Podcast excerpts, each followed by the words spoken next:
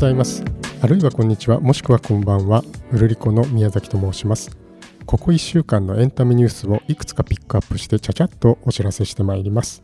6月11日日曜日ダンスボーカルグループの DA PUMP が新曲 SUNRISE MOON 宇宙に行こうの発売記念イベントを川崎市内で開きました。でこの曲はですねトータルコーディネートがトンネルズの木梨憲武さんで作詞作曲は所ジョージさんという座組になっております。でこれはなんとですね DA PUMP のメンバーのキミさんがですね木梨さんがやっているラジオのゴルフコンペに出場したのがきっかけで木梨さんがノリで新曲作っちゃおうよということで始まった曲なんだそうです。6月12日月曜日映画の観客動員数ランキングが発表されまして1位は「リトル・マーメイド」でした。こちらはあのディズニーのアニメを実写化した作品です。同じく12日月曜日俳優の松山ケンイチさんとタレントの王林さんがローソンのローソン創業祭感謝還元チャレンジという発表会に登壇されました。松山ケンイチさんと王林さんは2人とも青森出身なんですね。ということで松山ケンイチさんは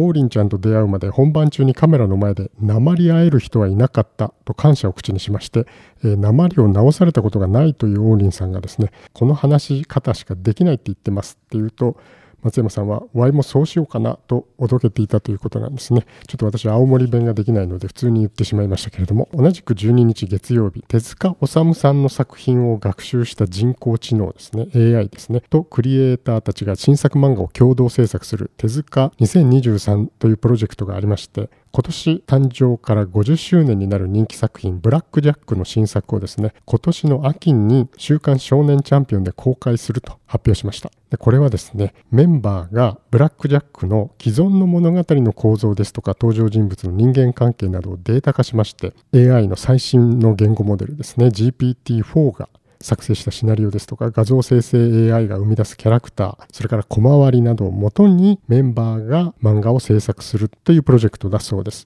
で手塚治虫さんの長男の手塚誠さんはですね記者会見で AI を漫画家にするのではないと。であくまで人間のクリエイターをサポートするための研究ですと強調されて手塚治虫が生きていたら AI を使ってその見本を示したと思います。というふうに語りました、え、同じく12日月曜日です、え、人気俳優の横浜流星さんがですねボクシングのプロテストに合格して C 級ライセンスを取得したと日本ボクシングコミッションが発表しました。で横浜さんはもともと空手が特技ということで有名なんですけれども格闘技が心から好きなんだと再確認できました。というコメントを発表しました。横浜さんはですねこの夏公開される主演映画の「春に散る」でプロボクサーを演じていてですね昨年4月からそのために練習を始めていたんだそうです。ちなみに横浜さんはですね2025年の NHK 大河ドラマに主演することも決まっています。はい6月13日火曜日です。映画パーフェクトデイズに主演してですね第76回カンヌ国際映画祭のコンペティション部門で男優賞を受賞した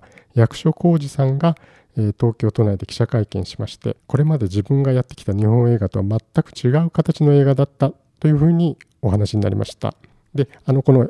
パーフェクト・デイズというのはあのビム・ベンダース監督の新作なんですけれども日本の東京が舞台になっております。でそれがどんな内容なのかというのはですね詳しくはこのウルリコ潤うリコメンドのポッドキャストで、えー、6月14日にですねどんな内容かを話した回を公開しておりますのでよかったらお聞きになってみてください。パーフェクトデイズに出演が決まった時その段階では役所さんによりますと映画会社も配給会社も何もない状態だったそうなんですね。で企画の段階から参加して、えー、ベンダース監督や脚本家の方々とアイデアを練ったんだそうです。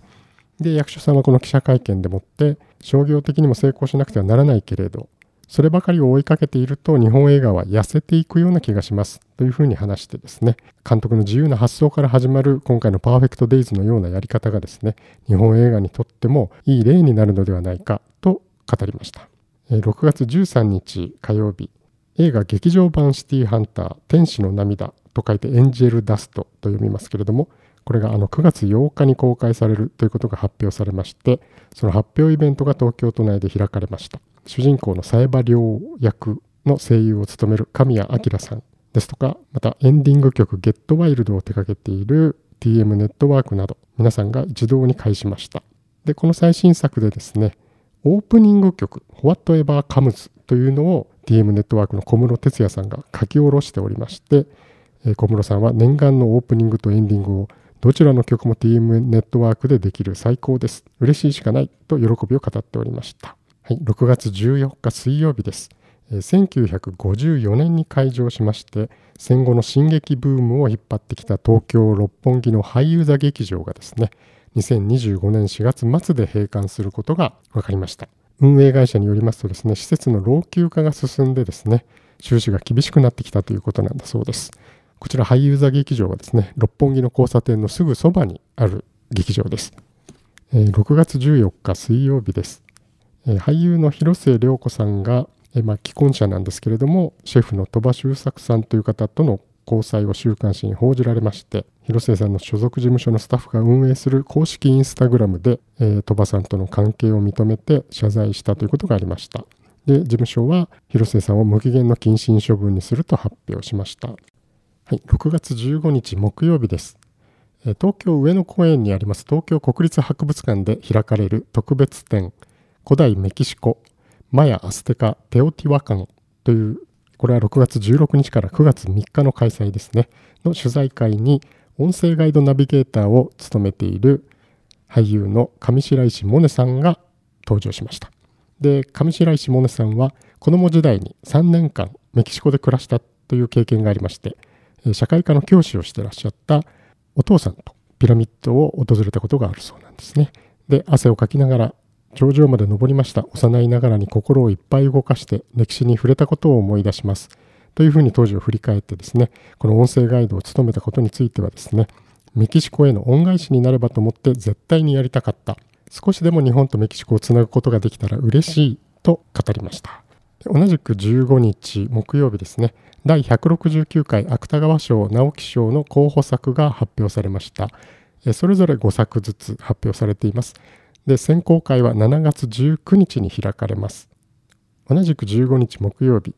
お笑いトリオ3時のヒロインのメンバーで休養していたゆめっちさん28歳がご自身の公式 YouTube で活動再開を発表しました。ゆめっちさんは体調不良のため去年の5月に休養を発表していました、はい、6月16日の金曜日です。イギリスの人気オーディション番組ブリテンズ・ゴット・タレントでですね日本人で初めて決勝進出を果たしたとにかく明るい安村さん。あのおなじみのですね全裸に見えるポーズのネタであの爆笑を起こしてきたんですけれども帰国しまして東京都内にあります日本外国特派員協会で記者会見しました。で安村さんはアメリカのブロードウェイや北極南極のように寒いところでもやってみたいと世界進出に意欲を示していました。であのもう皆様ご存知かもしれませんが、このブリテンズ・ゴット・タレントというところではですね、いつもの安心してください、履いてますよっていうやつをですね、まあ、英語で言うんですけれども、Don't worry, I'm wearing と言ったわけなんですけども、この where、wearing がですね、自動詞じゃなくて他動詞なもんですから、目的語を伴わなきゃいけないってことで、え何を履いているのか、wearing 何々まで言わなきゃ本当は成立しないってことで、観客や審査員がですね、一斉にパーンツと言ってくれるという、そういうあの変なムーブメントが起きたということがありました。で、安村さんは番組にはとにかくという名前で出場していました。同じく6月16日金曜日、ウクライナの首都キーウに拠点を置いてですね、ロシアの侵攻後も活動を続けてきましたウクライナ国立民族舞踊団がですね、来日公演を前にオンライン記者会見を開きました。で、ダンサーのオレクサンドル・シニュークさんという方は困難な状況でも希望を与えることを忘れずに踊り続けている歌や踊りが力になると信じていますというふうに話しました。えー、来日公演はですね、6月17日の名古屋公演を皮切りにしまして、8月上旬まで26都道府県を回るんだそうです。はい、16日金曜日、えー、俳優の永山絢斗容疑者が大麻取締法違反容疑で逮捕されました。永山容疑者は2024年の NHK 大河ドラマ「光る君へ」に出演が決まっていたんですけれども降板が発表されました最後にですね6月17日土曜日 Hulu オリジナルドラマ「ザ・ヘッドシーズン2というのが配信開始されました。こちらは全6話の海外ドラマなんですけれども、俳優の福士蒼太さんが出演されていて、えー、福士さんにとって海外ドラマ初出演ということになります。で、こちらはですね、サバイバルスリラーの続編になっておりまして、シーズン1ではですね、あの山下智久さんがですね、出演したということでも話題になっておりました。で、こちらのポッドキャスト、うるりこ、うるおうリコメンドではですね、福士蒼太さんのインタビューの音声をですね、6月15日に公開しておりますので、ぜひお聞きになってみてください。二十数分間にわたってたっぷり聞ける内容になっております。えー、こちらは7月末までの期間限定公開ですので、ぜひお聞き逃しのないようにお願いします。え1週間のエンタメニュースをいくつかピックアップしてお送りしました。今日もうるうるっとした一日をお過ごしください。